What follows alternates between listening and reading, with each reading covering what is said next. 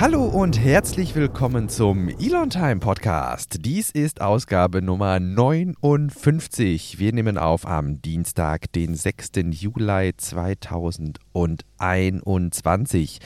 Wir haben eine ganze Menge mit euch vor in dieser Woche und wir, das sind wie in jeder Woche Silas Bochowe aus Gelsenkirchen. Und Albrecht Köhler aus Grünheide. Einen schönen guten Tag. Ach, ich freue mich richtig. Es ist ja jetzt doch schon eine ganze Weile her. Wir hatten ähm, ein bisschen geschoben in der letzten Woche terminlich. Das habt ihr sicherlich gemerkt. Entsprechend ist die Folge deutlich später erschienen, als wir sie aufgenommen haben. Und unsere letzte Aufnahme liegt somit schon effektiv zwei Wochen zurück. Komisches Gefühl. Also ich dachte letzte Woche, hä, verdammt, irgendwas ist doch nicht richtig diese Woche. äh, Irgend, dann dachte ich, ja gut, Fehler in der Matrix. ja, genau. Da kann was nicht stimmen. War ganz aufgeregt und äh, hibbelig. Ja, aber... Bis mir dann klar wurde, was das Problem ist. Es ist jetzt wieder soweit. Wir haben ein wunderbar prall gefülltes Pad zusammengestellt. Ich bin mal gespannt, wie viel wir davon schaffen, wie viel wir auch schaffen zu vertiefen unter Umständen.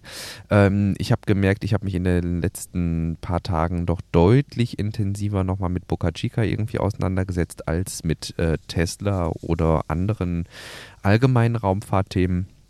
Ähm, insofern bin ich gespannt, was äh, du so in den letzten Tagen ja, oder auch Wochen tatsächlich verfolgt hast. Mhm. Ähm, was machen wir heute? Wir werden äh, sprechen über SpaceX Starship, SpaceX im allgemeinen Raumfahrt, Tesla Elektromobilität und ein bisschen haben wir noch was in der Fundgrube. Und ähm, ja, ist dir mein wunderschönes Hintergrundbild aufgefallen? Der hoch aufgelöste Mond, zumindest sehe ich das so bei mir. Ist das bei dir auch so? Ja, tatsächlich, der hoch aufgelöste Mond. Ich habe ja abonniert äh, Fotos von, oh Gott, ähm, John Kraus? Nein. John Kraus macht die Launch Photography.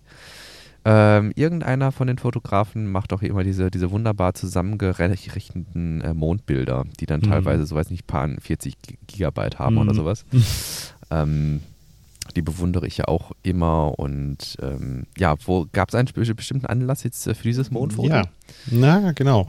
Äh, ich habe mir gedacht, äh, dieses Foto passt doch heute richtig gut, äh, weil wir uns ja immer mehr auch äh, gen Mond aufmachen und äh, ja diese Woche mh, die ersten Astronauten ins All starten. passte das, denke ich, irgendwie ganz gut. Ähm, ganz zum Mond sind wir, kommen wir ja jetzt noch nicht. Das dauert auch noch ein paar, paar Jahre, aber es gibt auf jeden Fall viele Bemühungen, dann dort auch hinzu, hinzukommen und ähm, ja, die NASA ist da auch sehr dabei, Gelder herauszugeben für äh, Unternehmungen, die dann auch bestimmte Dinge planen, wie Aufbau von Mondstationen und dann auch äh, Entwicklung und Forschung betreiben. Äh, da sei mal dieses Icon-Projekt genannt, das ich hier noch gar nicht ins Padlet geschmissen habe, sehe ich gerade. Das mache ich mal jetzt noch. Genau. Wollen wir dann vielleicht damit einsteigen oder wäre das jetzt, äh, sollen wir die Reihenfolge so beibehalten, wie wir sagen? Also da bin ich flexibel tatsächlich. Lass uns die, äh, die Reihenfolge so beibehalten. Okay, gut. Dann würde ich sagen, starten wir mit SpaceX und dem Starship im Speziellen. Wir haben wieder einige Neuigkeiten, was den, ja, Orbital, also die Vorbereitung zum Orbitaltest angeht. Wir hatten ja in der letzten Episode nochmal kurz auf ein Video hingewiesen, was jetzt den Unterschied macht zwischen Orbital und Suborbital. Und ich habe dann jetzt auch nochmal in, in einem schönen Twitter-Thread gelernt, ähm, was es eigentlich bedeutet, ein Astronaut zu sein. Ich hatte da immer so ein bisschen die äh, Definition, ja, vorgelegt oder angenommen, tatsächlich die Definition angenommen, würde ich eher sagen, wie sie Blue Origin für New Shepard ja auch in gewisser Weise geschickt äh, instrumentalisiert. Und zwar äh, gibt es zwei in ja zwei, zwei, äh, zwei Definitionen, die so nebeneinander stehen und je nachdem, welcher Organisation man angehört, benutzt man die eine oder die andere. Ich denke, das wird in vielen Bereichen in der Luftfahrt oder ich kenne das vom Sporttauchen tatsächlich auch, je nachdem, in welchem Verband man ist, sind die Regularien immer so ein bisschen anders. Und ähm, auf der einen Seite gibt es eine Regelung, wo man Astronaut ist, sobald man die Kerman-Line überquert. Das war diese 100-Kilometer-Grenze, über die mhm. wir gesprochen hatten. Mhm. Und ähm, Astronaut gut, gehen wir erstmal dann weiter. Die andere Regularium ist, man ist äh, Astronaut, wenn man einmal die Erde umrundet hat. Mhm. Und ähm, das fand ich noch eine schöne Unterscheidung von orbital zu suborbital im Grunde, weil das ist es ja im Grunde. Ne? Mhm. Und äh, dann gab es noch einen Streit in diesem Twitter-Thread, ob jetzt Astronaut oder Raumfahrer. Na, Astronauten sind ja genau genommen nur die Leute, die einem NASA- oder ESA-Astronautenkorps angehören. Und alle anderen, die in den Weltraum fliegen und dann die Erde umrunden oder eben die Kerman-Line überqueren, je nach Regelwerk, sind halt eigentlich nur Raumfahrer. Ne, weil sie hm, aber, aber unterscheidet sich das irgendwie im Englischen? Also ich meine, im Englischen kenne ich jetzt zumindest nur den Begriff Astronaut. Ja. Im das Englischen. Ist ja im Deutschen vielleicht nochmal anders? Das kann sein, dass es im Deutschen nochmal anders ist, aber das, da sind ja auch dann diese verschiedenen, ähm, also wir haben ja die Astronauten, wir haben die Kosmonauten, hm. ne, dann haben wir ja die Taiko, Nauten, mhm. wobei Taikonaut ja eher der Kunstbegriff für die, für die asiatischen Astronauten ist. Und äh, entsprechend Astro, das, das drückt ja auch so eine gewisse Staatszugehörigkeit aus. Ne? Also mhm. Astronaut, dass man eben jetzt beispielsweise Europäer oder Amerikaner ist, der dann vielleicht auch militärisch oder dann zumindest dieser Organisation angehört. Ich weiß es nicht, insofern fand ich eigentlich äh, Raumfahrer einen schönen Kompromiss irgendwie. Ähm, Blue Origin nennt die Leute, die die Kerman Line überquert haben, Astronauten. Hm. Äh, ich denke, das macht sich einfach ganz gut im Pressematerial, wenn man sagt, man hat, äh, wenn man die Kerman Line überquert hat, ähm, den Astronautentitel. Hm. Ähm, allerdings wäre ich auch tatsächlich eher so auf der Seite der Definition, äh, wenn man die Erde einmal umrundet hat, dann ist man Astronaut. Und hm. das ist ja das, was hm. SpaceX im Grunde mit dem Super Heavy, beziehungsweise mit dem Super Heavy. Mit dem Super Heavy Booster und dem Starship on top, also dem gesamten Starship als Orbital-Demo eben zum Besten geben möchte. Und ähm, da haben wir beide, du hast den auch reingeschmissen, ich hatte den auch gelesen und fand den sehr schön geschrieben. Äh, ein Artikel von Frank Wunderlich-Pfeiffer in der Golem, wo viele Details einfach nochmal zusammengekehrt wurden. Ähm, wenn euch der gesamte Themenkomplex also interessiert und ihr euch nicht scheut, da jetzt auch ein bisschen was mitzunehmen an technischen Details, dann finde ich diesen Artikel wirklich sehr gut geeignet. Da steht eine ganze Menge drin. Und, hm. ähm, ja. Du meinst den uh, In My Honest Opinion Beitrag? Ähm, nee, nee so, tatsächlich ah, den, okay. äh, den, vom 5. Juli, den du auch als erstes verlinkt hast hier oben im Segment. Ah, ne, Elon ah, Musk verrät mehr Details zum Starship. Ja. Und äh, da sind einige FCC-Dokumente noch mit reingerutscht und ähm, mhm. ja, wie beispielsweise geplant wird, dass man den Kontakt zum Starship nicht verliert und einige Daten und sowas. Ja. Ähm, das war ganz nett irgendwie. Alles, was wir hier im Grunde ja so zusammengekehrt haben über die letzten Wochen. Ja, ja, ja stimmt. Ähm. Na, ähm, in, das hatten wir, glaube ich, beim letzten Mal auch gesagt. Ne? Inspiration 4, das ist ja auch eine längere Mission. Das ja. soll dann über drei Tage gehen. Und da hatten wir dann, glaube ich, auch festgestellt, dass das dann äh, auf jeden Fall ein ja. orbitaler Flug ist. Genau. Und nicht einmal kurz hochgeflogen. Genau. Und das ist auch so das, was das, das drückt auch so ein bisschen mein Gefühl aus. Also ich finde, wenn ich, wenn ich mich Astronaut nennen will, wenn ich wirklich was erreicht haben will, ähm, was also wirklich so ein Achievement haben möchte, mhm. was Weltraum angeht, dann sollte ich äh, nicht nur irgendwie über Amerika ja. einmal aufgestiegen sein und dann wieder runtergefallen sein, was im Grunde, wie ich das ja auch immer wieder sage, so ein verlängerter Freefall-Ride ist. Ähm, sondern ich finde, ich, wenn ich dann auch diesen, diesen, du sprichst auch häufiger von diesem Overview-Effekt, mhm. dass alles so miteinander zusammenhängt und sowas. Und das habe ich natürlich am ehesten, wenn ich die Erde mindestens einmal umrundet habe und sehe, dass tatsächlich alles miteinander zusammenhängt in gewisser mhm. Weise. Ja, ja. Also ein bisschen kommen wir da in dem Raumfahrt, äh, in der Raumfahrtsektion nochmal drauf zu sprechen. Da ja. gibt es ja diesen äh, Beitrag, den ich gerade schon kurz angesprochen habe, in My Honest Opinion von Frank Woderleich-Pfeiffer, der da auch mal so ein bisschen kritisch äh, draufschaut, was ja auch nicht verkehrt ist. Ähm, und das auch nochmal kurz anklingen lässt. ja. ja. Ihr merkt schon, uns brennen hier wirklich viele Themen unter den Nägeln. Entsprechend springen wir da ein bisschen thematisch hin und her, hm. aber wir versuchen hier so einen roten Faden für euch zu behalten, damit das nicht allzu verwirrend wird. Ja. Auf dem Weg in den Orbit, Entschuldigung.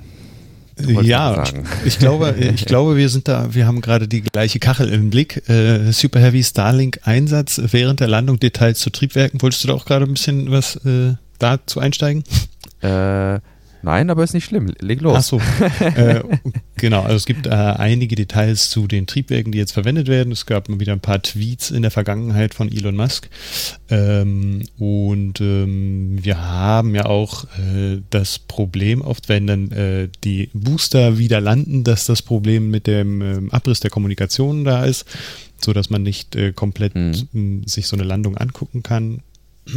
Und ähm, da hat Elon Musk gesagt, dass sie, sie vor, sich vorstellen können, halt das Starlink-Netzwerk auch zu nutzen, um dann auch so eine Landung äh, komplett abdecken zu können.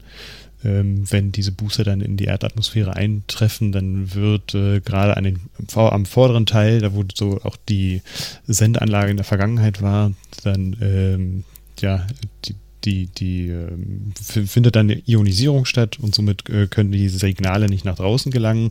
Aber hinter dem Booster ähm, äh, gibt es dann eine, eine, eine, freie Stelle, sage ich mal, wo dann die Signale raus können und dann zu einem Starlink-Satelliten gesendet werden können, die dann aber weitergeleitet werden, die Signale zur Erde, sodass man da auch äh, ja, sich das anschauen kann und die Daten, Telemetriedaten auch abgreifen kann und so. Genau. Fand ich ganz interessant. Dann ja. natürlich auch das, was äh, im All schon ist, auch zu nutzen ja. um dann eine gute Abdeckung auch zu haben. Jetzt könnte man sich natürlich fragen, das äh, fand ich auch nochmal ähm, eine schöne Einwendung irgendwie, warum hat man das nicht früher gemacht? Weil Kommunikationssatelliten im All sind ja jetzt irgendwie nichts Neues und die dann irgendwie als Relay zu benutzen, quasi die Daten dann aus dieser plasmafreien Zone nach hinten raus ins All zu schicken zum Satelliten und der Satelliten leitet die dann eben weiter zur Erde. Das wäre jetzt erstmal eine naheliegende Lösung. Ähm, aber tatsächlich ist es ja einfach so, dass die Dichte der Kommunikationssatelliten einfach nicht mhm. so groß ist, dass man diesen schmalen Streifen, der da plasmafrei ist, nutzen kann, hm. um da äh, einigermaßen ja Datenpak also einigermaßen viele Datenpakete rauszudrücken. Ähm, und das ist jetzt eben bei Starlink die Hoffnung, dass so viele Starlink-Satelliten schon in dieser äh, Ebene sich bewegen, dass man auf jeden Fall immer mindestens zu einem Starlink-Satelliten eine ja, ausreichende, ähm, wie nennt man es, Verbindung bekommt, um äh, dort dann eben Daten durchdrücken zu können. Ja. Also ich fand das, äh, fand es auch ganz cool, die, die Möglichkeit, ja. äh, die halt besteht, ja. auch zu nutzen. Ne? Und äh, das macht halt auch SpaceX immer so aus. Das äh, sieht man selten, so in der Vergangenheit. Ja, ja, ja, ja, auch auf, auf, das eigene System zuzugreifen. Ne? Mhm. Also diese vertikale Integration wieder, mhm. ähm, quasi auf das eigene System aufzusatteln und zu sagen, hey, warum bauen wir hier nicht einfach Starlink-Terminals in unser Orbital Starship ein? Ja, schon cool.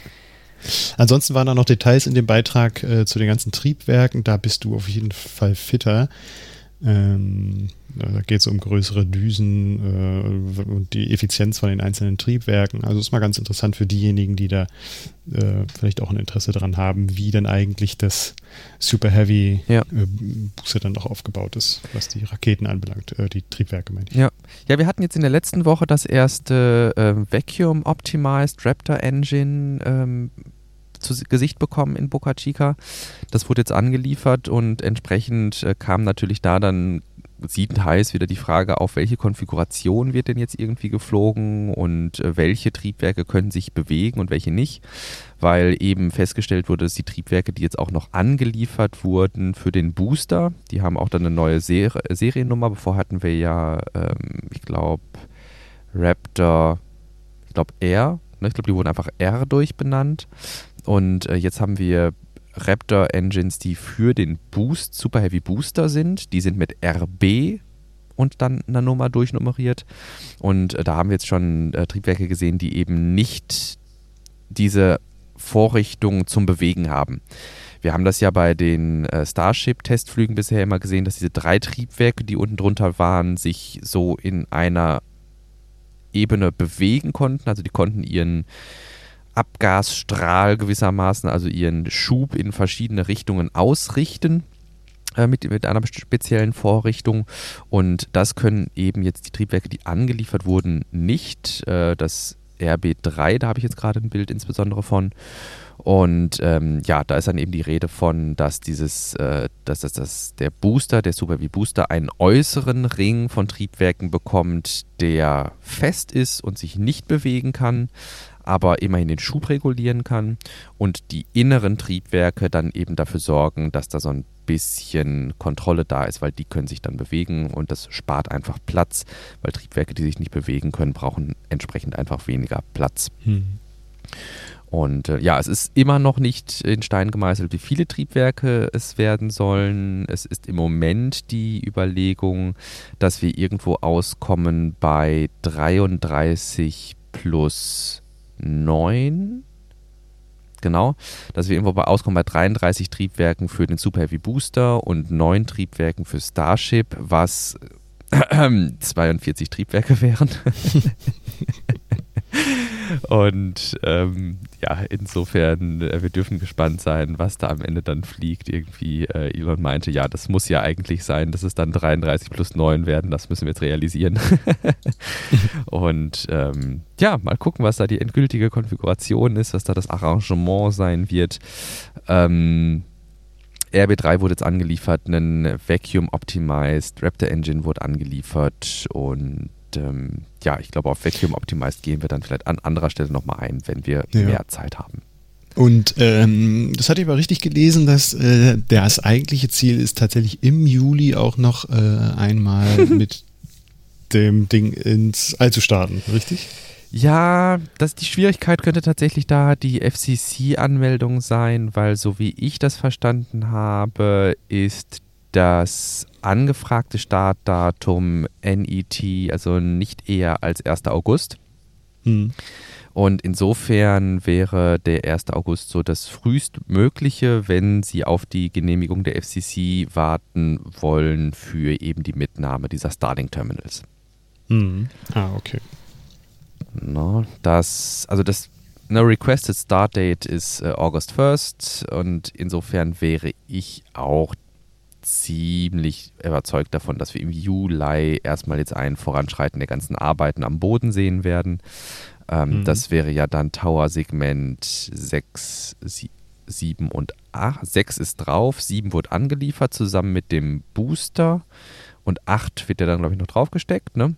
Mhm. Und dann muss ja noch Plumbing gemacht werden, also die müssen die ganzen Rohre verlegen, die müssen das Ding noch elektrisch ausstatten, die müssen dann noch einen Access-Arm dran machen, also die müssen ja noch viel Sachen dran flanschen, die müssen das, mhm. ähm, den, die Launch, der Launch-Mount ist jetzt fast fertig, ähm, da haben sie jetzt die einzelnen Poller, die sie da hingestellt haben, haben sie jetzt mit äh, Streben schon mal verbunden und wenn das Ganze mit Streben jetzt verbunden ist, dann ist gewissermaßen das Fundament fertig, dass die wirklich anfangen können, diesen hochkomplexen ähm, Aufbau von äh, Klappen und Schanz und äh, Wassersystem da drauf zu setzen. Ähm, wir haben nämlich kein Flame Trench für den Super Heavy Booster, wenn wir wirklich 33 Raptor-Triebwerk feuern sehen. Wir erinnern uns an die Starttests vom Starship. Da haben wir manchmal, wenn drei Triebwerke hm. gefeuert haben, schon den Asphalt wegfliegen sehen.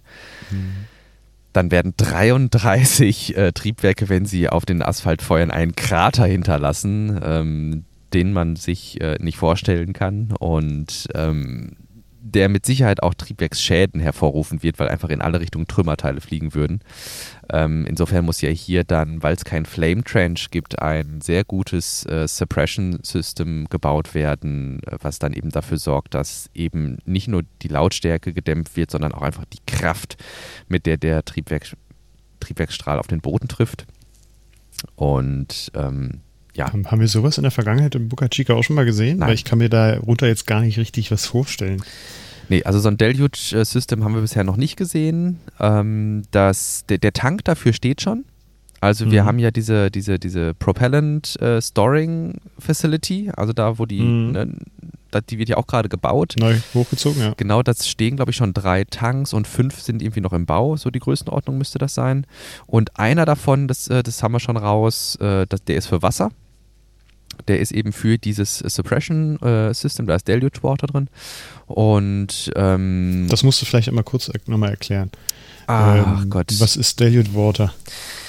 Wir können, also wir haben ja die Möglichkeit, Gott, wie gibt es da Vergleiche? Ja, doch, die Falcon 9 Starts.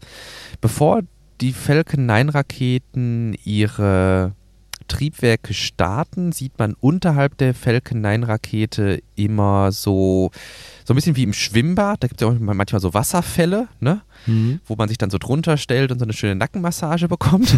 so in dem Stil gibt es quasi rund um den Ausschnitt im Boden, wo die Falcon 9 ihren Abgasstrahl reinfeuert, gibt es rundrum auch so Wasserfälle, die in diesen in dieses, in, auch in diesem Loch im Boden gerichtet sind.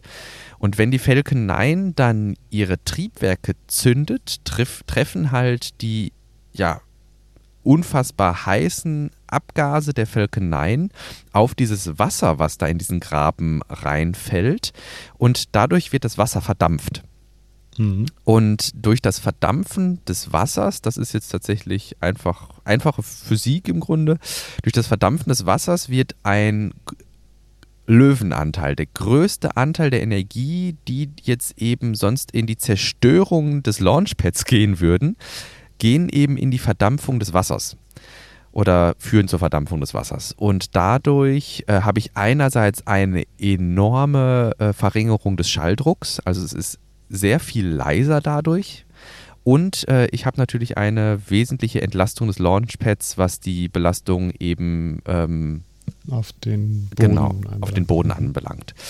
Und ähm, bei der Falcon 9 ist es dann eben so, ich habe einen Flame Trench, das heißt, dieser, dieses Loch im Boden ist im Grunde ein Tunnel, das dann irgendwo nach ein paar Metern einen Knick um 90 Grad macht und dann zur Seite weggeht, äh, dann wieder noch ein paar Meter läuft und dann sieht man, dass eben da so ein, so ein wie so trichterförmig dann irgendwann die Abgase so seitlich aus dem Launchpad, äh, die Abgase des Launchpad verlassen mit viel, viel Wasserdampf einfach. Das ist so eine riesengroße, also diese Riesenwolke, diese große weiße Wolke, die wir bei den Starts immer sehen, das ist nicht irgendwie Staub, der aufgewirbelt wird oder Ruß, äh, der da erzeugt wird, sondern es ist Wasserdampf. Hm. Nur so wie wir es auch von der SLS kennen, ne? Ja, das war also oh, Hammer.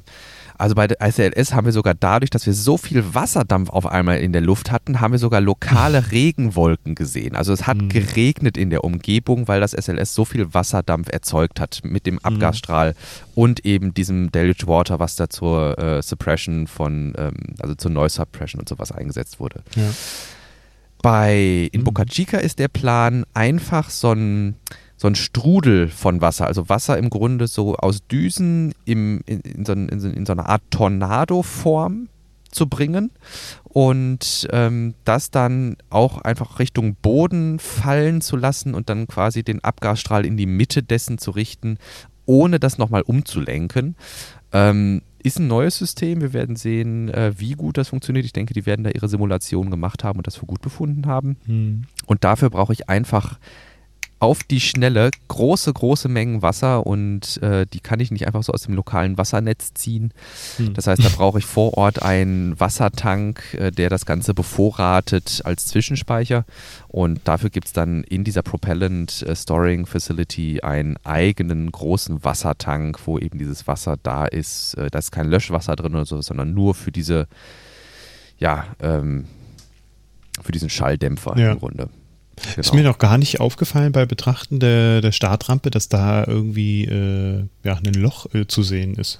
Nee, das ist auch direkt unterhalb von der Rakete. Also das, das sieht man nicht, das fällt nicht weiter auf irgendwie. Das ist nur, das mhm. ist so groß wie die Rakete. Also bei der Falcon 9 sind es, glaube ich, sechs Meter oder was auch immer im Durchmesser. Mhm. Das, ist, das ist nicht groß. Mhm. Ähm, mal genauer hingucken. Genau, aber da, äh, das ist so typischerweise lenkt man dann eben äh, den, den, ja, den Abgasstrahl so ein bisschen ja. um, ähm, weil man dann eben die Energie halt auch in ja. eine andere Richtung einfach ablenkt. Ne? Ja. ja. Na, danke für den äh, kurzen Exkurs. Ja, gerne.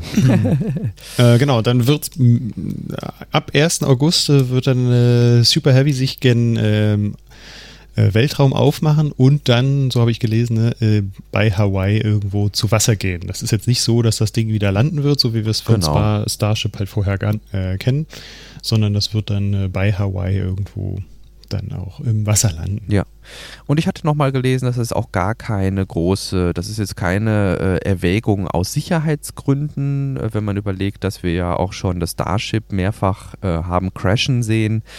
Ähm, da könnte man sich ja vorstellen, meine Güte, dann sieht man halt den Booster irgendwie crashen und irgendwo dann, das ist ja zeitlich versetzt, dadurch, dass das äh, Starship, der, die zweite Stufe ja auch Orbits machen soll, würde ja erst der Booster crashen und irgendwann danach dann das Starship. Ich glaube, das wäre halb so wild.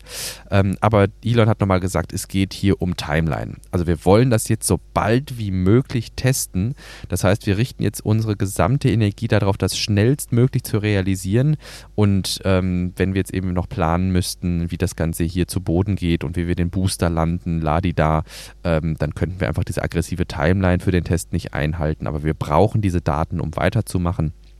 Und äh, insofern ist dann eben der Kompromiss zu sagen, gut, äh, wir schmeißen das Ganze bei Hawaii ins Wasser. Ähm, nichtsdestotrotz äh, sind sie auch immer wieder dabei, neue Elemente zu testen, die dann für spätere Flüge und Landungen benutzt werden. Wir haben jetzt beispielsweise schon die Hot Gas Thruster Assembly gesehen, die einfach mal so einen, ja, so ein, wie nennt man das, ähm, ein Probe, anziehen. Wie nennt man das nochmal, wenn man Sachen zur Probe anzieht? Ähm, eine Anprobe. oh Ach so. Ich habe gerade ganz kompliziert gedacht, aber ja, Anprobe. Genau, also es gab jetzt eine Anprobe der äh, Hot Gas Thruster Assembly ähm, am Booster. Ähm, und äh, ja, Elon äh, hat dann gesagt, nein, die wird auch wieder abmontiert, äh, die wird nicht mit auf den Orbital-Flug gehen, ähm, sondern es ist einfach nur, um zu gucken, ob das Ganze da dran passt und so. Passt, ja. Genau. Okay.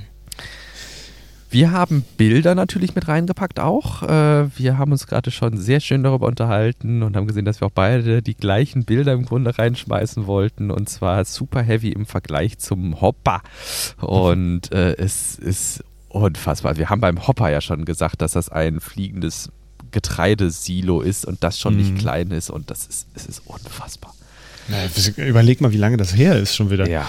Ich habe nicht das Gefühl, dass das irgendwie ähm, dies Jahr war. Ja, genau. ja. Das ist auch schon wieder ein paar Jahre her, dass das Ding geflogen ist. Ja, genau. Aber ich kann mich noch gut erinnern, äh, wie aufgeregt ich war. Damals. Ja, damals. Ja, genau. Ja, aber echt, es ist, es ist, riesig irgendwie und ich fand die ähm, Memes dann auch sehr schön, irgendwie von äh, me and the guy she told me not to worry about oder sowas. Und mm. ähm, ja, auch zum Raptor, äh, zum Vacuum Optimized Raptor haben wir auch ein paar schöne Memes irgendwie gefunden. Und mhm. ähm, ja, lest euch da gerne mal rein. Wir haben eine ganze Menge von Links wieder reingeschmissen in unsere Show Notes, denn wir sind ja immer sehr fleißig dabei, das, was wir hier von, zum Besten geben, auch ähm, ja, auf Artikel zu stützen oder auf Informationen zu stützen, die wir so zusammengeklaubt haben.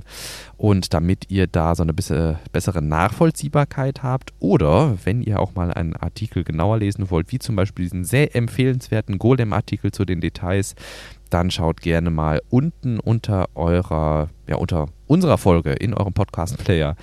Äh, dort gibt es die Show Notes, wo alles verlinkt ist. Genau.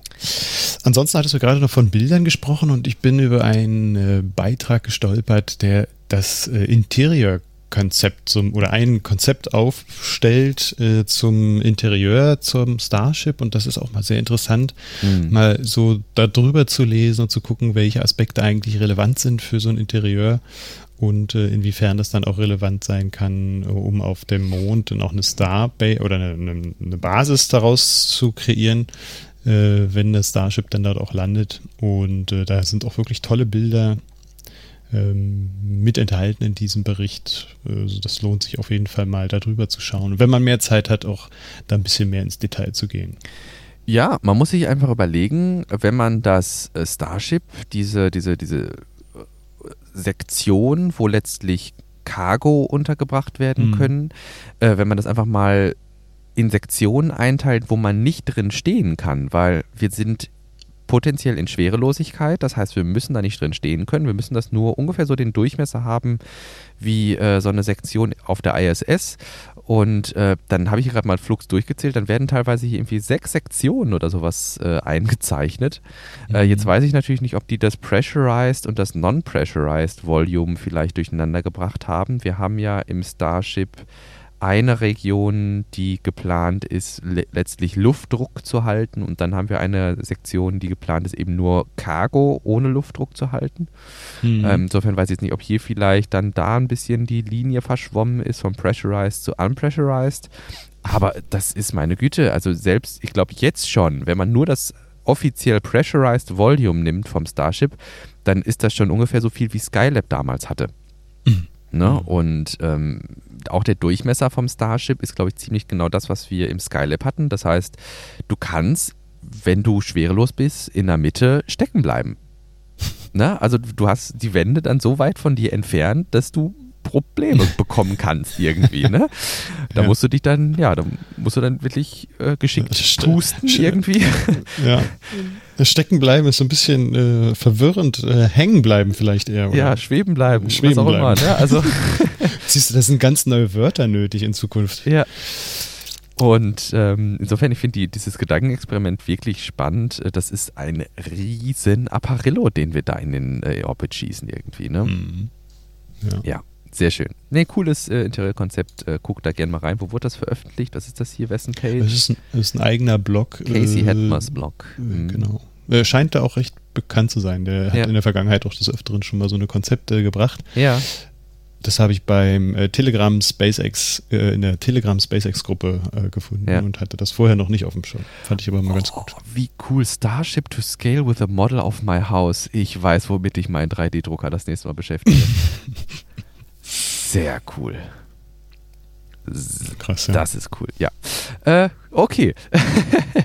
Von hier aus hüpfen wir vielleicht rüber zu Starship, im, äh, zu SpaceX im Allgemeinen, angesichts der Tatsache, dass wir auch schon 25 Minuten wieder rum haben. Ach krass, nur für die eine Sektion. Ja.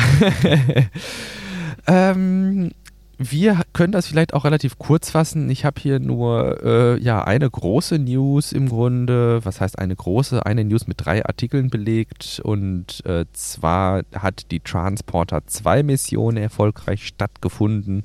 Äh, Exolaunch war auch wieder mit dabei. Es wurden eine ganze Reihe, also äh, Transporter 2, nochmal vor Kontext, äh, die Transporter-Missionen sind immer die Ridesharing-Missionen von SpaceX. Die haben jetzt eine neue Namens Namenskonvention für äh, Ridesharing-Missionen gefunden, wo sie eben wie so ein Pendelbus zu regelmäßig festgelegten Terminen die Falcon 9 Raketen starten alles, was, alle Sitzplätze, wenn man so bei der Busanalogie bleibt, alle Sitzplätze, die nicht ausgebucht wurden, werden aufgefüllt mit Starlink-Satelliten.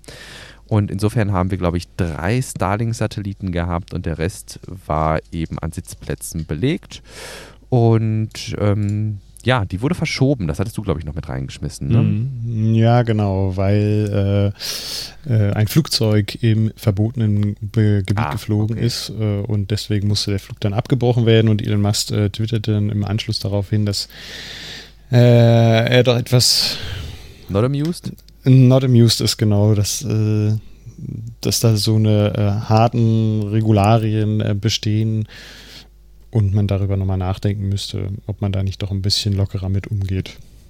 Ja. Es sind keine genaueren Details genannt worden. Ich weiß jetzt nicht, in welchem Radius diese ähm, strikte Zone sich befindet. Vielleicht hält er das für, für hm. viel zu groß. Hm. Hm. Und ähm, man sollte da ein bisschen lockerer mit umgehen. Weiß ich nicht. Ja.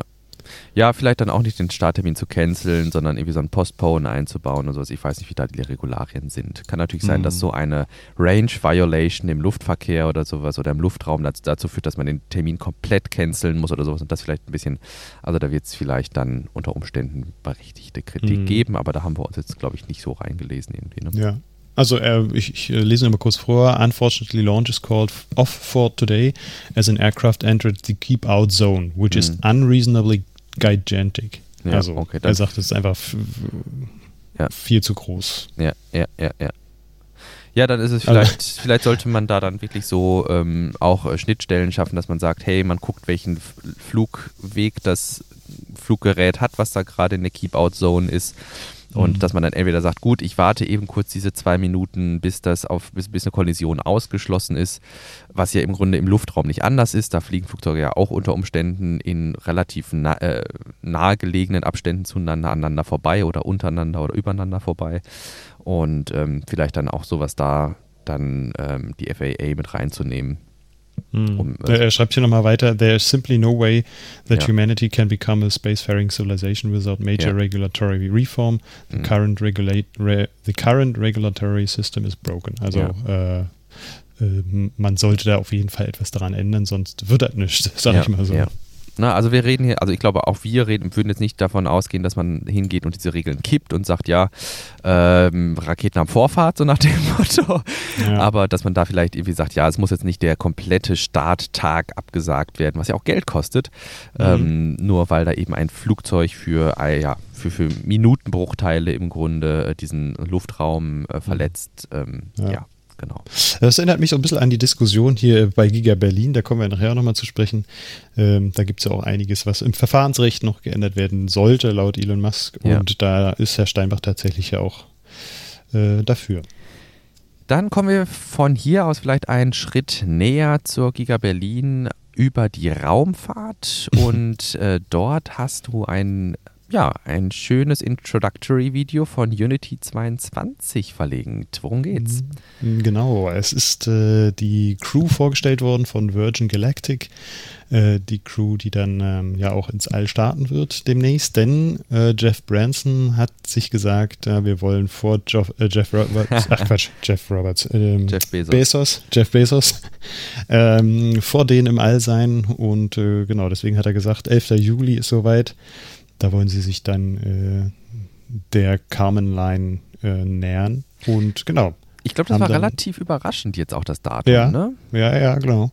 Weil New Shepard war geplant für den 20. Juli 18 Uhr. Mhm. Und äh, die VSS Unity mit der Crew 22 ist jetzt geplant für den 11. Juli. Mhm. Insofern ganze neun Tage vorher. Und mhm. ähm, ja, das hat Jeff Branson sich da nicht nehmen lassen, ja. mal früher einzusteigen. Ja. Äh, und hat äh, auch recht äh, eindrücklich, fand ich zumindest, die Crew vorgestellt. Also es war sehr modern, mhm. tolle Outfits haben sie. Mhm.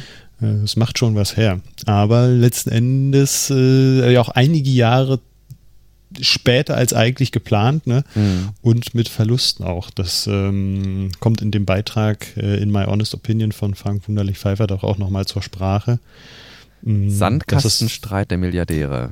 Genau, dass das äh, alles zwar schön und gut ist, aber sie halt hinter ihren eigentlichen Zeitplänen liegen und dann auch da bei äh, Virgin Galactic zumindest da auch Leute ums Leben gekommen sind.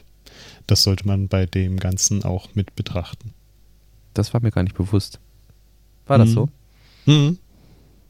Na, das ist vor zwei oder drei Jahren, ja, da kamen doch äh, auch ähm, Testpiloten ums Leben. Ah, okay.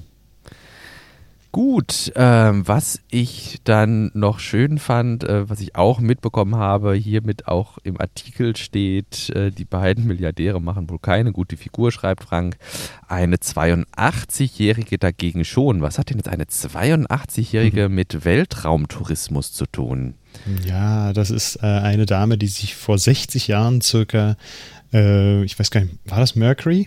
Hm, ich meine auch. Steht im Mercury-Programm halt äh, qualifiziert hat, äh, dann aber doch nicht ins All geflogen ist und aber auch hart trainiert hat dafür und jetzt die Chance bekommt, dann doch final endlich ihren ersten Weltraumflug zu absolvieren. Wally Funk ist das.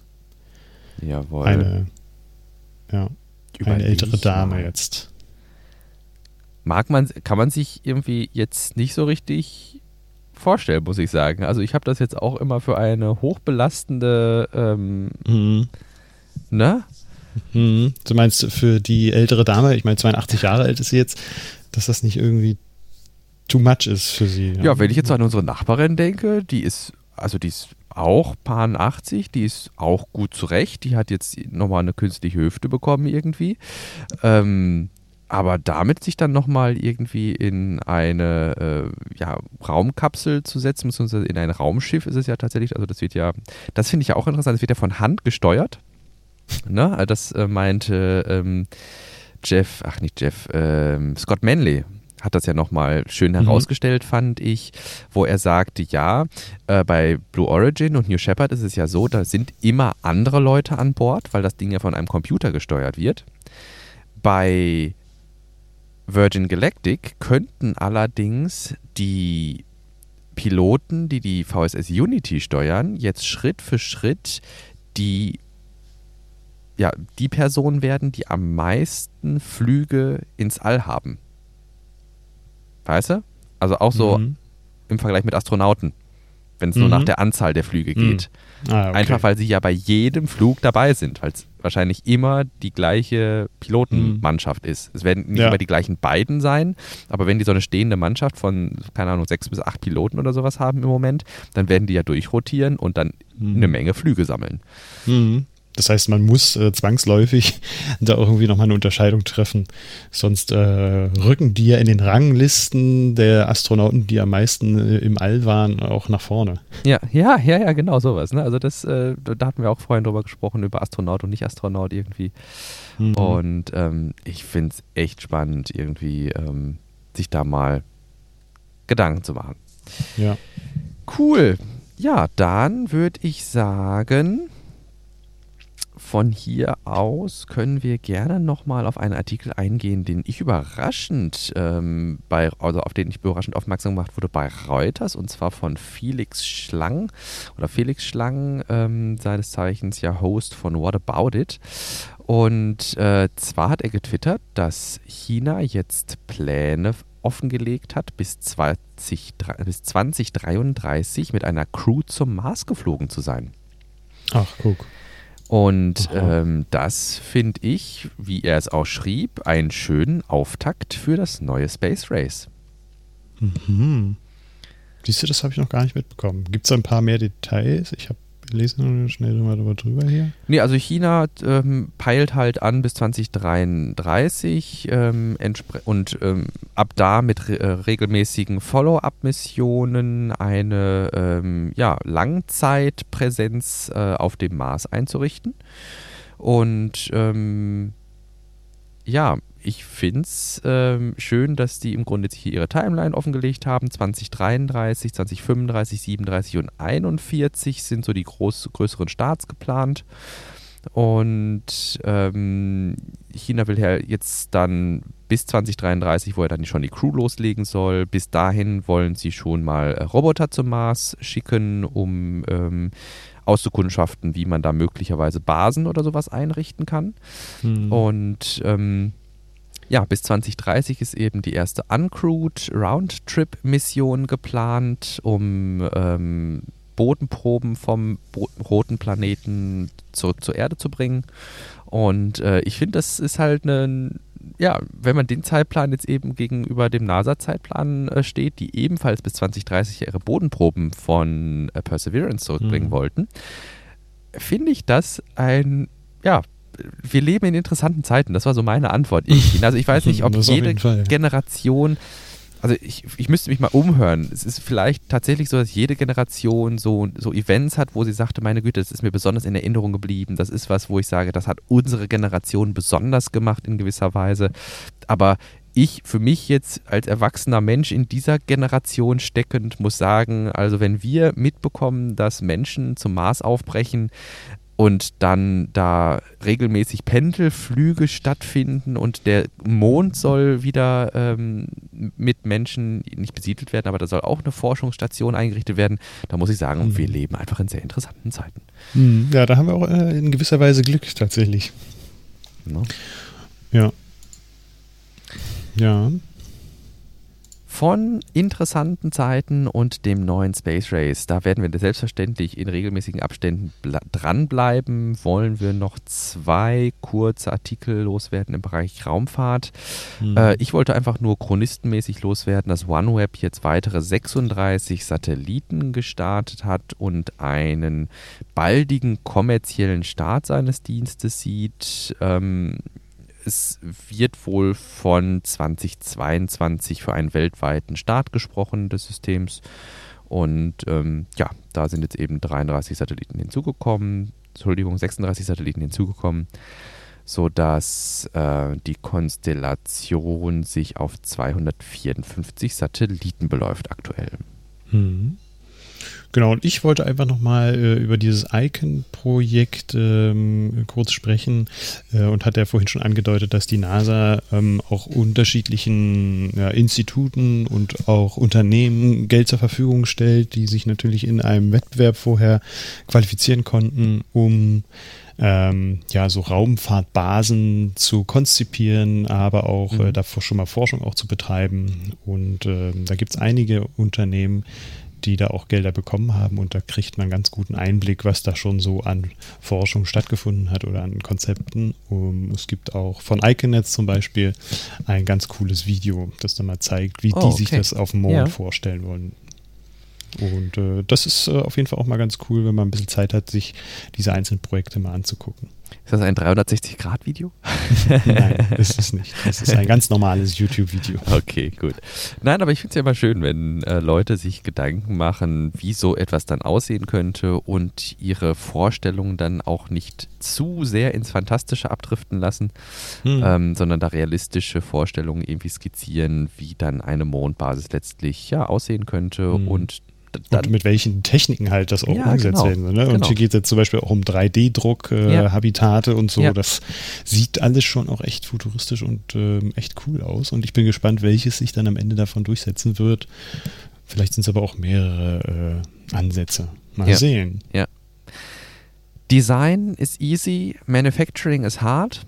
Das war jetzt so der jüngste Kontext, äh, in dem Elon eine Antwort getwittert hatte auf, ähm, also er wurde aufmerksam gemacht, dass ja doch ganz viele neue Raketenunternehmen jetzt in den USA und weltweit aufstreben, um eben diesen Small-Set-Bereich zu bedienen.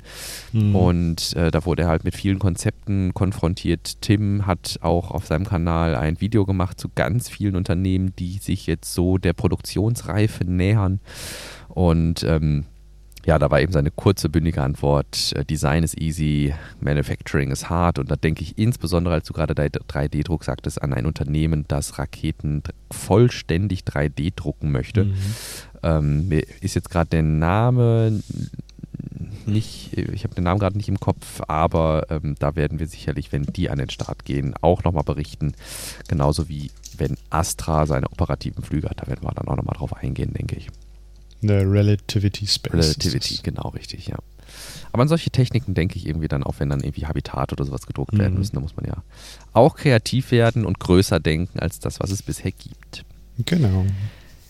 Von hier aus springen wir vielleicht rüber zu Tesla. Wir hatten in der letzten Woche berichtet schon, oder in der, ja, doch in der letzten Woche berichtet, das ist allerdings in der vorletzten Woche passiert, dass dieser Eilantrag gegen die Vorabzulassung abgelehnt wurde. Das ist jetzt schon was her. Allerdings ist jetzt neu hinzugekommen, dass im Grunde Nabu und Konzerten, Konsor, Konzerten ist auch gut, Nabu und Konsorten äh, zum nächsthöheren Gericht weitergezogen sind um eben dann diese Vorabzulassung zu kippen. Ich weiß nicht, hast du da aber noch was Neues für uns? Nö, tatsächlich ist das so der aktuelle Stand bezüglich dieses Punktes. Ähm, das Oberverwaltungsgericht Berlin-Brandenburg ist jetzt mit eingeschaltet worden. Das war zu erwarten, dass dann da auch nochmal ähm, vor diese Instanz gegangen wird, um da auch nochmal zu erwirken, dass das gekippt wird, wie du schon gerade sagtest. Genau. Okay. Ja, ansonsten am Gelände sehen wir äh, sehr viel Bauaktivitäten jetzt an der Batteriefabrik. Diese fetten äh, Fundamente werden jetzt gegossen. Das äh, passiert gerade aktuell und äh, genau viele Leitungsarbeiten finden statt. Äh, daher, da wird jetzt auch diese Trinkwasserdrucklei äh, Abwasserdruckleitung, von der wir in der Vergangenheit auch schon gesprochen haben, durch ganz Erkner gezogen. Da mhm. sind sie schon ein gutes Stück vorangekommen. Jetzt gerade wird die Trinkwasser, ach, die Abwasserdruckleitung auch unter der Autobahn hindurch gebohrt. Ähm, genau. Und äh, so ganz viele kleine detaillierte Arbeiten finden da statt, um das Ganze dann auch Ende des Jahres zu finalisieren. Ja, Wahrscheinlich Ende des Jahres, Anfang des nächsten. Ja, ich denke, wie gesagt, den Zeitplan hatten wir beim vorletzten Mal ja, glaube ich, schon mhm. vorgestellt. Irgendwie, wenn ihr da Interesse habt, das nochmal nachzuhören, schaut gerne auf elontime.de slash Episoden. Dort haben wir immer alles schön zusammengefasst. Ähm, dort dann auch nochmal den Tweet von Tobi verlinkt, äh, wo er eben diesen Zeitplan getwittert hatte. Und ähm, ja, ich bin durchaus optimistisch irgendwie, dass ähm, bei dem Bautfortschritt, den wir bisher gesehen haben, mhm. der ja auch jetzt nicht grob unterbrochen wurde durch irgendwelche Sachen, das haben wir gerade in der Anfangsphase häufiger gesehen, dass Sachen irgendwie mal gestoppt werden musste und dann irgendwie um ein paar Tage sich verzögert haben. Das haben wir ja jetzt überhaupt mhm. gar nicht mehr gesehen in den letzten Wochen, mhm. Monaten. Ne? Ja, das letzte Mal war im Dezember der letzten Ja. Jahres, als Ja. es da um die Waldrodung ging. Ja. Genau. Das war halt äh, zweimal musste für ein paar Tage die Arbeiten eingestellt werden. Genau, weil halt äh, das Gericht ähm, Bammel hatte, in Anführungsstrichen, dass da schon äh, Tatsachen, ähm, dass halt bei Verabschiedung des Urteils die Tatsachen vollendet sind. Und das äh, geht man jetzt bei dem äh, vorläufigen, bei der vorläufigen Genehmigung jetzt nicht davon aus, genau. Dass da die Tests dann abgeschlossen sind. Ja. Genau, und äh, was wir dann noch haben, das äh, jetzt immer mehr durchsickert, inwiefern Tesla sich jetzt auch für äh, Ausbildungen stark macht. Also ab September gibt es, glaube ich, schon 20 äh, Ausbildungsplätze, die besetzt werden oder besetzt werden können oder auch schon besetzt worden sind. Und ab nächstem Jahr soll das richtig ähm, groß aufgezogen werden. Da sind dann bis zu 150 Azubis äh, auf dem Werk oder am Werk auch tätig. Ja. Und ähm, genau, dann in dem Artikel von Heise, glaube ich, war das, äh, ging Herr Steinbach auch nochmal darauf ein, dass es eigentlich auch zu Änderungen kommen muss äh, bezüglich des ganzen Antragsverfahrens, dass man das noch vereinfachen müsste. Das war ja auch so ein bisschen die große Kritik von Tesla vor ein paar Monaten, ähm, dass man da auch einiges effizienter machen müsste. Ja, und ja, äh, das ja. sieht Herr Steinbach anscheinend ähnlich. Ja, was ich immer noch spannend finde, ist, wir haben einen sehr starken Fokus auf Boca Chica, einfach weil uns das Starship unfassbar interessiert. Und wir haben einfach dadurch, dass du ja auch von vor Ort Bericht erstattest, einen starken Fokus auf der Gigafactory in Berlin, wo wir seit langer Zeit nicht mehr nichts mehr von gehört haben oder wo wir zumindest nicht drüber gesprochen haben. Ich weiß nicht, ob du das nebenbei noch verfolgst, ist die Gigafactory, die in Texas entsteht. Dort Mhm. soll ja der Cybertruck einmal gebaut werden. Und äh, jetzt ist ein neues Detail aus dem Tesla Design Studio äh, über Elon rausgesickert. Und zwar schrieb er, dass ja immer freitags Tesla Design Studio Zeit ist.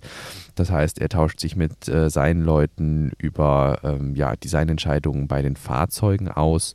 Und es ist jetzt wohl so, dass der Cybertruck um eine Hinterradlenkung ergänzt werden soll, damit man den in engen Kurven auch besser um die Ecke bekommt. Ähm, das ist ja doch schon ein ganz schönes Schlachtschiff, wenn man das mal so in Videos gesehen hat. Äh, Der wurde ja auch vor kurzem gesichtet, als Elon in New York wurde, tatsächlich auf den New Yorker Straßen. Und es ist schon ein ziemlich großes Fahrzeug, ein großer Pickup eben. Und um hier das Manövrieren zu erleichtern, soll wohl möglich eine Hinterradlenkung hinzukommen. Ich fand das noch ganz ähm, interessant, das mal den Tweet hier aufzugreifen. Ja.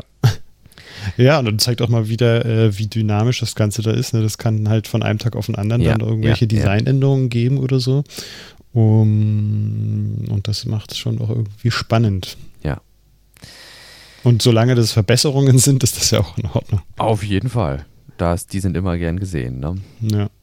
Aber die wird man wahrscheinlich für gutes Geld dann nochmal bezahlen dürfen. Hm, Das kann sein. Ja, ich, ich könnte mir vorstellen, dass es ja auch so ein bisschen ist um Rivian, ähm, den wir bis, ich weiß, werden Rivians schon ausgeliefert? Ich glaube, Hm, ich Oh glaube Gott. nicht. Ich glaube auch noch nicht, ne? Aber die haben ja dieses, ähm, auch diese, diese, diese Funktion, dass die Räder im Grunde wie bei so einem Panzer unabhängig sich voneinander bewegen lassen und entsprechend auch äh, auf der Stelle eine Drehung möglich ist. Und äh, vielleicht dann auch um das so ein bisschen dann zu bedenken, dass auch so ein Pickup eventuell einen sehr großen Wenderadius hat, was gerade im Gelände vielleicht ähm, nicht vorteilhaft ist, ähm, dann ja, so ein Feature mit einzubauen. Ich finde es spannend. Mhm. Ja, das Tesla Mac und äh, alle anderen haben natürlich auch die Quartalszahlen von Tesla noch einmal in Artikeln aufgegriffen. Wir können ein weiteres Rekordquartal verzeichnen. Und zwar hat Tesla insgesamt 201.205 250, also 201.000, runden es mal, Fahrzeuge ausgeliefert. Äh, Im Quartal zuvor war das ungefähr, ähm, jetzt hatte ich gerade mal hier, ich glaube 100, der bisherige Rekord genau waren 184.000 Auslieferungen und davor waren es 180.000 Auslieferungen. Also man sieht trotz Corona und ähm, zwischenzeitlicher Sorge, dass gerade im Kfz-Bereich der Absatz sinken könnte, ist Teslas Absatz stetig gestiegen. Ähm, ja, ich denke, äh, das wird die entsprechenden Investoren zufriedenstellen, auch wenn hier die Rede davon ist, dass das jetzt nicht für einen starken Kursanstieg oder ähnliches gesorgt hat. Äh, den Artikel aus dem Tesla Mac und den, die Pressemitteilung von Tesla haben wir euch wie immer in den Show Notes verlinkt. Mhm, mh. Du hattest mich gefragt, wie steht es eigentlich um Full Self Driving? Richtig, genau. Ich hatte nur äh, in der Vergangenheit mitbekommen, um das vielleicht kurz vorzugreifen, dass ähm, André Capati, derjenige, der für die künstliche Intelligenz hinter dem Gesamten steht oder der Chef ist, ähm, auf einer kleinen Konferenz ein bisschen äh, Einblick gegeben hat in den Supercomputer, der dafür zuständig ist, die ganzen Realdaten äh, zu berechnen und dann für die künstliche Intelligenz äh, auszuwerten dass da ein großer Supercomputer geplant ist und ähm, der ist da auf viele Details eingegangen, die für diejenigen, die so ein bisschen technisch bewandert sind, vielleicht ganz interessant ist. Genau. Den Artikel und, äh, haben wir verlinkt, ne? Mh, Zu genau. Project, Project Dojo. Genau. Und äh, ich hatte dann mal geguckt, äh, was gerade so los ist im Full Self Driving Lager und äh, das Meme äh, ist wohl in zwei Wochen. Also äh, es wurde wieder und wieder und wieder verschoben, aber es ist bald, das ist das zweite Meme, verfügbar. Ähm, ein ähm, ja, etwas bekannterer Tesla-Berichterstatter hat jetzt schon angekündigt, bald T-Shirts äh, zu verkaufen, auf denen in zwei Wochen steht. mhm. Und ähm, ja, also es ist im Grunde eine anhaltende Verschiebung des äh, Rollouts. Äh, Elon zeigt allerdings äh, durchaus Selbstironie ähm, äh, in, in einem Thread, wo es dann äh, darum ging, wann denn jetzt Full Self-Driving mal dran ist, sagte er, ja, äh, in zwei Wochen startet ja dann auch schon die Mission zum Mars, äh, so nach dem Motto. Und ähm, ja, es soll wohl nicht 2026 werden, wie äh, ja für den Start zum Mars äh, anvisiert ist, sondern äh, natürlich deutlich früher. Allerdings, ähm, ja, Elon Time, ne? Unser Podcast mhm. hat den Namen ja als Programm in gewisser Weise. Äh, ist es so, dass es sich wieder mal verspätet. Es war ja ursprünglich äh, angekündigt, dass das Ganze für Ende Juni dann äh, raus sein soll. Offensichtlich war es das nicht. Und ähm, insofern, äh, Elon schwört, dass die Full Self-Driving 9 Beta bald ausgeliefert wird. Er schwört, I swear. Mhm. ähm, aber das ist es ja auch. Es geht ja nicht nur darum, im Grunde, wann wird Full Self-Driving ausgerollt, sondern diese Beta auf dem Weg dahin, die Full Self-Driving Beta 9, ähm, die wurde auch schon äh, einige Male verschoben und insofern, solange natürlich die Beta nicht raus ist, werden wir auch nicht mit dem vollständigen Rollout rechnen können und mhm. insofern wird das noch eine Weile dauern. Diejenigen, die darauf warten, müssen sich also mit einer Vertrösterei zufrieden geben. Ähm, ich denke aber, dass man mit dem mit der Software eines Teslas, so wie sie jetzt ist, schon ziemlich zufrieden sein kann, wenn man das gegen andere Fahrzeuge betrachtet. Und ähm, insofern, ja, Leute, geduldet euch noch ein ja. wenig, bis dann euer Auto auch selbst fahren kann. Ich fand äh, den letzten Satz da nochmal ganz gut. Nichts hat mehr Freiheitsgrade als die Realität und äh, ja. er hätte nicht gedacht, dass das so schwer wird. Ja. ja. Äh, Im Nachhinein ist es irgendwie offensichtlich ähm, dass es doch auch äh, recht hart ist. Aber so ich hätte es. gar nicht gedacht, dass das so schwierig ist, dass ein Auto selbst fährt. ja, sehr schön. Das so, äh, ja, so kann man dann auch Einordnung von Realität irgendwie machen. Ähm, sehr schön. Ja, da habe ich jetzt gar nicht so darauf geachtet. Stimmt, ja. Generell, generelles Self-Driving, also generelles, äh, Selbst, generelles Selbstfahren ist ein schwieriges Problem und ähm, erfordert viele Problemlösekompetenzen auf Ebene der realen Welt.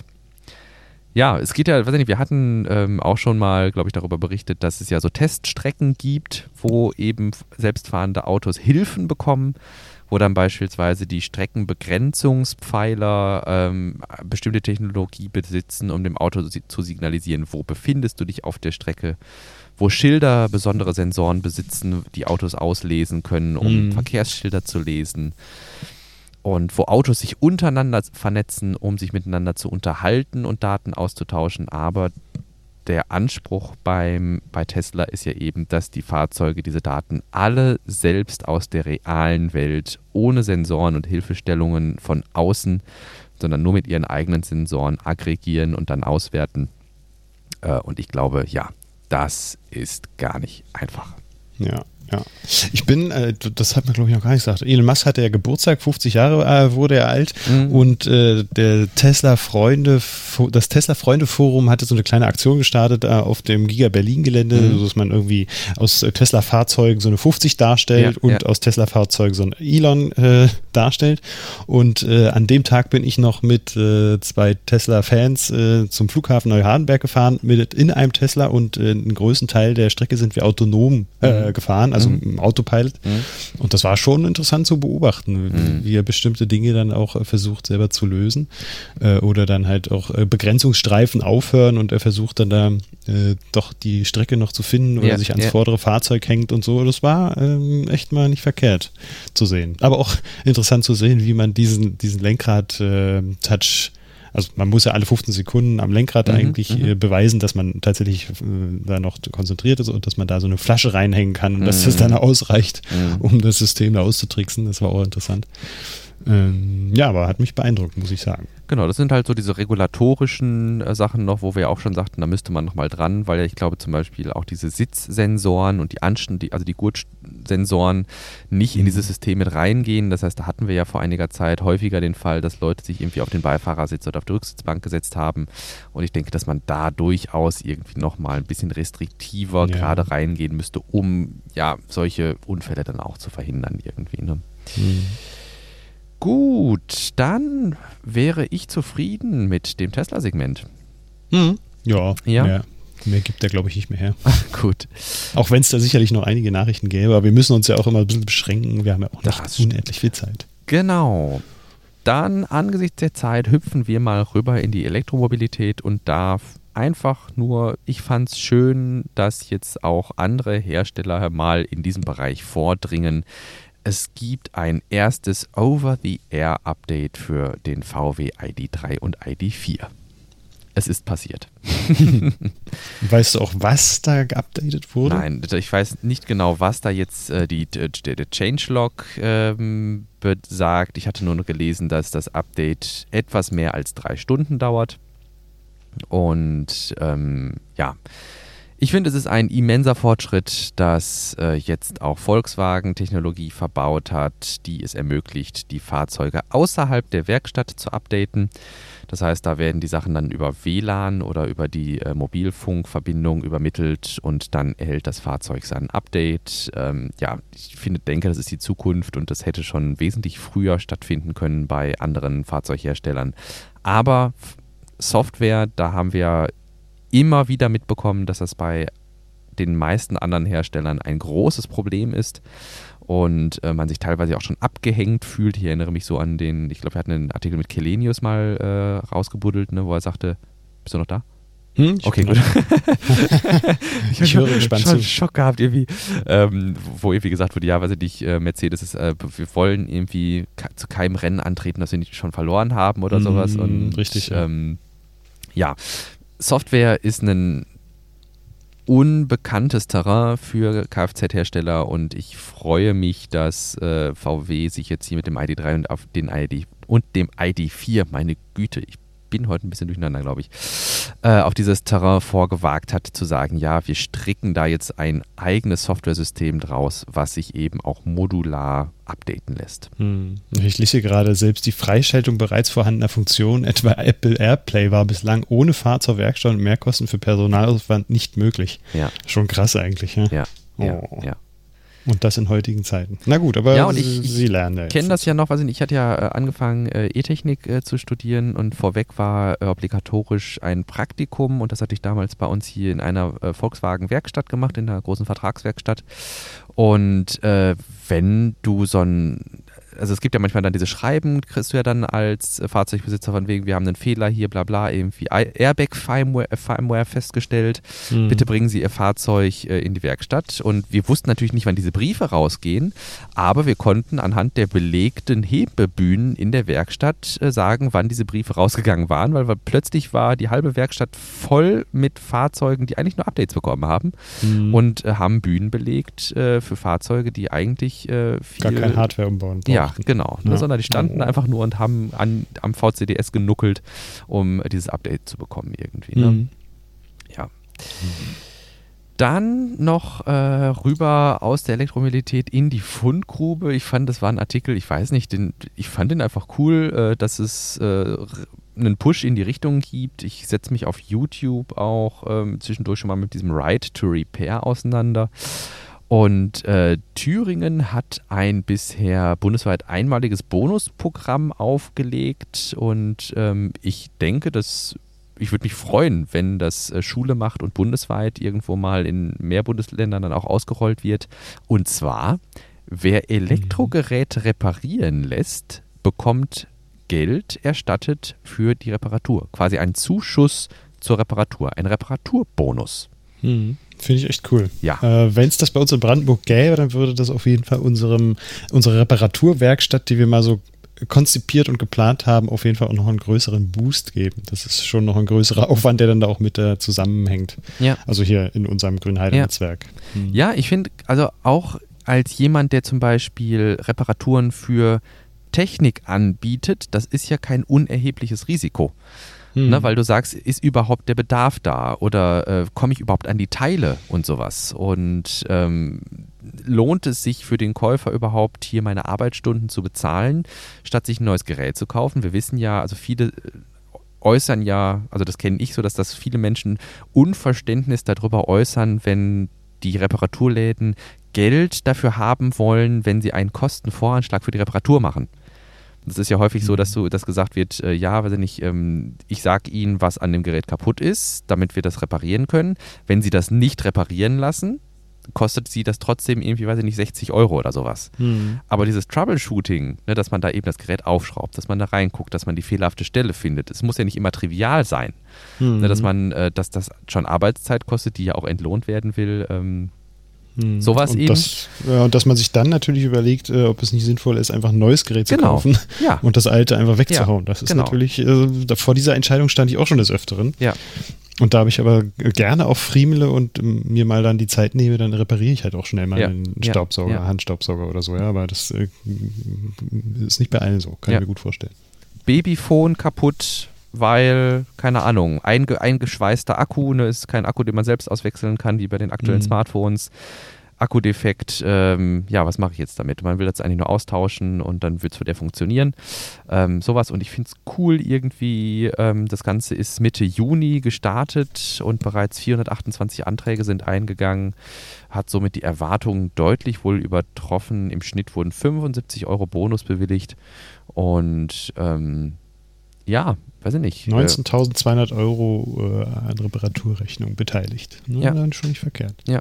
Auch eine elektrische Nähmaschine aus DDR-Zeit sei darunter gewesen. Ja, also ne, wenn solche Sachen dann weiter überlegen, überleben und äh, wir Elektroschrott dadurch minimieren können. Ähm, also ich denke auch an den Fernseher von meinem Vater irgendwie, der sich einfach, wir wissen, was kaputt ist. Ne? Also wir als Laien konnten schon eher googeln im Grunde, was kaputt ist, aber mhm. ähm, das dann zu reparieren, das ist ein Riesenaufriss. Da ist eigentlich nur ein kleiner Kondensator im, äh, im Fernseher kaputt. Deshalb schaltet der sich, wenn der kalt ist, immer wieder ab. Sobald der warm gelaufen ist, sobald man den zehnmal wieder ein- und ausgeschaltet hat, funktioniert der irgendwann. Aber es ist halt nervig, wenn man Fernsehen gucken will und eine Viertelstunde damit braucht, quasi das Ding zu starten. Ja, ähm, ja sowas einfach. Ne? Ja. Gut, mein Lieber, mit Blick auf die Uhr. Jo haben wir es äh, haben geschafft hier. Haben ne? wir es geschafft? Bist zufrieden? Ja. Meine Lieben, wir würden uns wirklich riesig freuen, wenn ihr dieses Projekt als gehaltvollen Beitrag zur deutschsprachigen Technik, Tesla und Space Community seht. Wenn dem so ist, dann geht mal eure WhatsApp-Kontaktliste durch und sagt euren Freundinnen und Freunden, ey, ich habe hier einen super coolen Podcast gefunden, empfehlt uns also gern weiter. Das ist eine, denke ich, so die größte Anerkennung, die ihr uns irgendwie schenken könnt. Wenn ihr uns darüber hinaus unterstützen wollt, schaut gerne mal auf elontime.de slash crew vorbei. Dort haben wir ein paar attraktive, wie ich finde, Möglichkeiten für euch zusammengeschneidert, diesen Podcast weiter zu unterstützen.